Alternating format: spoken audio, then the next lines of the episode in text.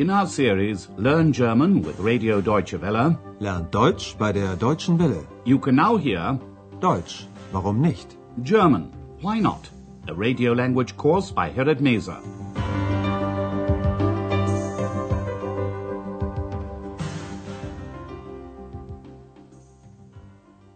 Hello and welcome back. Today you can hear Lesson 19. I'm glad you're in Berlin. Schön, dass Sie in Berlin sind. In the last lesson, Andreas and X arrived at the train station Bahnhof Zoo in Berlin. The station gets its name from the Berlin Zoo, which is nearby. Andreas explains this to X. He uses the word weil because to introduce his answer. Weil introduces a subordinate clause and sends the verb to the end of that clause. Der Bahnhof heißt so, Warum? weil der Zoo ganz in der Nähe ist. Andreas calls Dr. Thürmann. He lives in Berlin, but is a regular guest at the Hotel Europa in Aachen. The last time he stayed at the hotel, he invited Andreas to spend a weekend in Berlin. Listen to their telephone conversation. What suggestion, Vorschlag, does Dr. Thürmann make to Andreas? Guten Abend, Herr Dr. Thürmann. Hier ist Andreas Schäfer. Ach, guten Abend, Herr Schäfer. Sind Sie schon in Berlin? Ja, wir können eine Woche in Berlin bleiben. Schön, dass Sie in Berlin sind. Wir sind jetzt erst bei Freunden von mir. Sagten Sie wir? Ach so, Sie wissen ja noch nicht, dass Ex wieder da ist. Oh, das freut mich sehr. Was machen Sie denn morgen? Hm, ich denke, dass wir Berlin besichtigen. Ich mache Ihnen einen Vorschlag. Wir können zusammen mit dem Hunderterbus fahren. Der fährt vom Zoo zum Alex. Das ist eine sehr schöne Tour durch Berlin. Alex? Wer ist Alex? Das ist ein Platz, der Alexanderplatz. Entschuldigen Sie, Herr Dr. Thürmann. Ja, schon gut. Sagen wir morgen um 10 Uhr am Bahnhof Zoo? Und wo genau? Na, an der Bushaltestelle. Einverstanden? Einverstanden. Also, bis morgen. Dr. Thürmann suggests that they go on a tour of Berlin on the number 100 bus. Listen to their conversation once again. Andreas calls Dr. Thürmann and tells him that he and X can spend one week, eine Woche, in Berlin. Wir können eine Woche in Berlin bleiben. Dr. Thürmann is pleased to hear from Andreas and says, I'm glad you're in Berlin. Schön, dass Sie in Berlin sind. Dr. Thürmann is surprised that Andreas keeps speaking in the plural form and saying we, wir. Andreas tells him that X has returned. Sagten Sie wir? Ach so, Sie wissen ja noch nicht, dass Ex wieder da ist. Dr. Thürmann is very pleased to hear this. Das freut mich sehr. He asks Andreas what he's doing the following day. Andreas doesn't know exactly, but he says he thinks they'll have a look round Berlin. Ich denke, dass wir Berlin besichtigen. Dr. Thürmann makes a suggestion, ein Vorschlag, to Andreas. He says they could go on a tour of the city on the number 100 bus. Ich mache Ihnen einen Vorschlag. Wir können zusammen mit dem Hunderterbus fahren. The bus leaves from Bahnhof Zoo and goes to Alexanderplatz, or Der Alex, as the square in former East Berlin is often called. Der fährt vom Zoo zum Alex. Alexanderplatz was in the center of Berlin until the end of the war in 1945. On the way to the square, the bus passes many important sights. Dr. Thürmann comments that it's a very nice tour of Berlin. Das ist eine sehr schöne Tour durch Berlin. Andreas and X agree to join Dr. Thürmann and arrange to meet him the next day at the bus stop, die Bushaltestelle at Bahnhof Zoo. An der Bushaltestelle. Einverstanden? Einverstanden. The next day, Dr. Thürmann, Andreas, and X are on the bus traveling in the direction of what was East Berlin. En route, X sees an angel, ein Engel, painted in gold on top of a column. The victory column, die Siegessäule, was erected in 1871 as a memorial to Germany's victory over France in the Franco-Prussian War. For another reason, 1871 is also an important year in the history of Germany and Berlin. Listen to the rest of the dialogue and try to find out what else happened in 1871.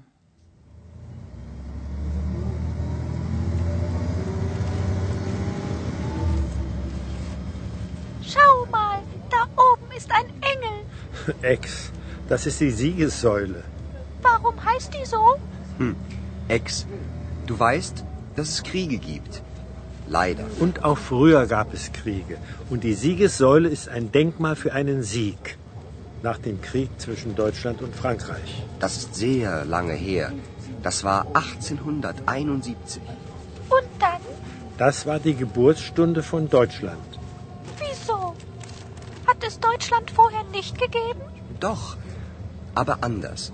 Das waren viele kleine Staaten, aber nicht ein Staat. Und Berlin war seit 1871 die Hauptstadt von Deutschland. War oder ist? Beides. Das verstehe ich nicht. 1871 marked the end of the Franco-Prussian War, and it was also the year in which the German Empire was founded, with Berlin as its capital. Listen once again. X discovers an angel. Schau mal, da oben ist ein Engel. It's a statue of an angel on top of the victory column. Das ist die Siegessäule. X asks why it's called the victory column.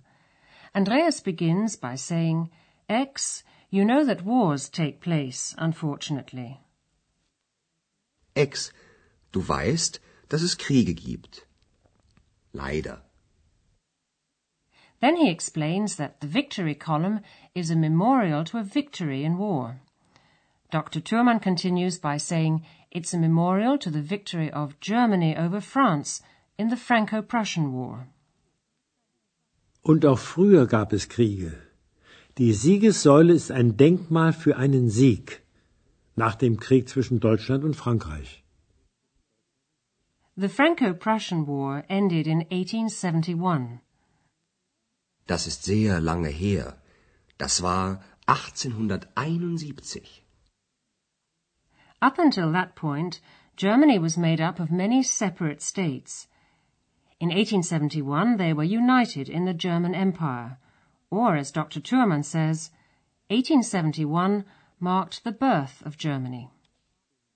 Das war die Geburtsstunde von Deutschland. Berlin, which up until then had been the capital of Prussia, became the capital of the German Empire.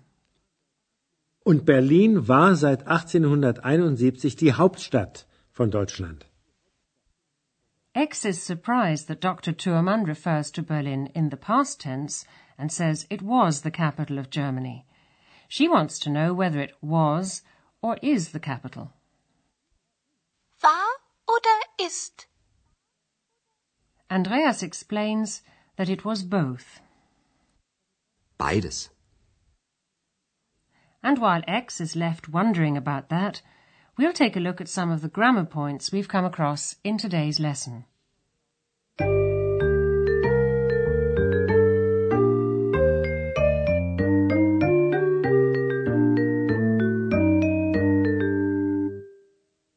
In the last lesson, we talked about subordinate clauses introduced by the conjunction weil, meaning because.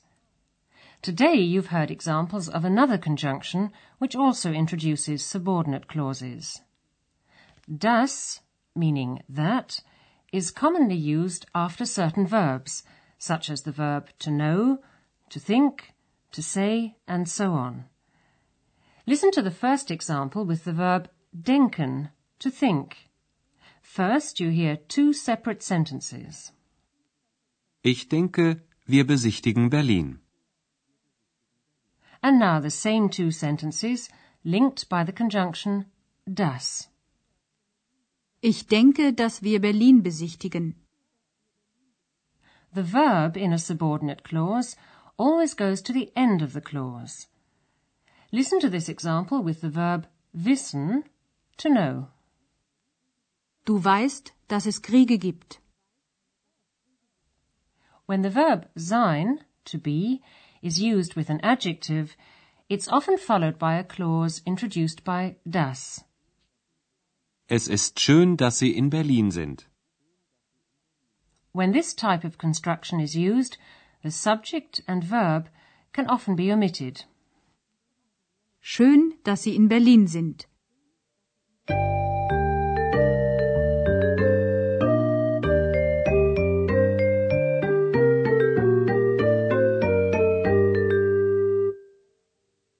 Listen to the dialogues once again from the beginning, and while you're listening to the music break, sit back and relax.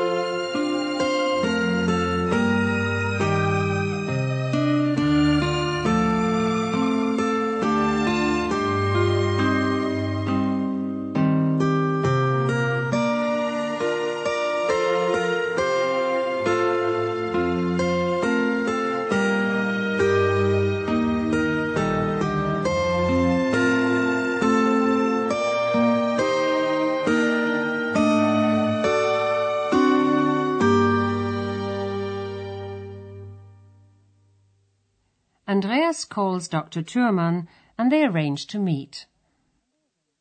Guten Abend, Herr Dr. Thürmann. Hier ist Andreas Schäfer. Ach, guten Abend, Herr Schäfer. Sind Sie schon in Berlin? Ja, wir können eine Woche in Berlin bleiben. Schön, dass Sie in Berlin sind. Wir sind jetzt erst bei Freunden von mir. Sagten Sie wir? Ach so, Sie wissen ja noch nicht, dass Ex wieder da ist. Oh, das freut mich sehr. Was machen Sie denn morgen? Ich denke, dass wir Berlin besichtigen. Ich mache Ihnen einen Vorschlag. Wir können zusammen mit dem Hunderterbus fahren. Der fährt vom Zoo zum Alex. Das ist eine sehr schöne Tour durch Berlin. Alex? Wer ist Alex? Das ist ein Platz, der Alexanderplatz. Entschuldigen Sie, Herr Dr. Thürmann. Ja, schon gut. Sagen wir morgen um 10 Uhr am Bahnhof Zoo? Und wo genau? Na, an der Bushaltestelle. Einverstanden? Einverstanden. Also, bis morgen. X discovers the famous victory column.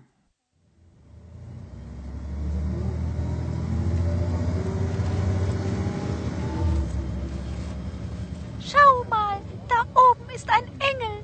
Ex, das ist die Siegessäule. Warum heißt die so? Hm. Ex, du weißt, dass es Kriege gibt. Leider. Und auch früher gab es Kriege. Und die Siegessäule ist ein Denkmal für einen Sieg. Nach dem Krieg zwischen Deutschland und Frankreich. Das ist sehr lange her. Das war 1871. Und dann? Das war die Geburtsstunde von Deutschland. Wieso? Hat es Deutschland vorher nicht gegeben? Doch, aber anders. Das waren viele kleine Staaten, aber nicht ein Staat. Und Berlin war seit 1871 die Hauptstadt von Deutschland. War oder ist? Hm, beides. Das verstehe ich nicht. Well, that's all for today. In the next lesson, Andreas and X continue their tour of Berlin. So until then, it's goodbye for now. You've been listening to our language course, Deutsch, warum nicht? A production of Radio Deutsche Welle in cooperation with the Goethe Institute in Munich.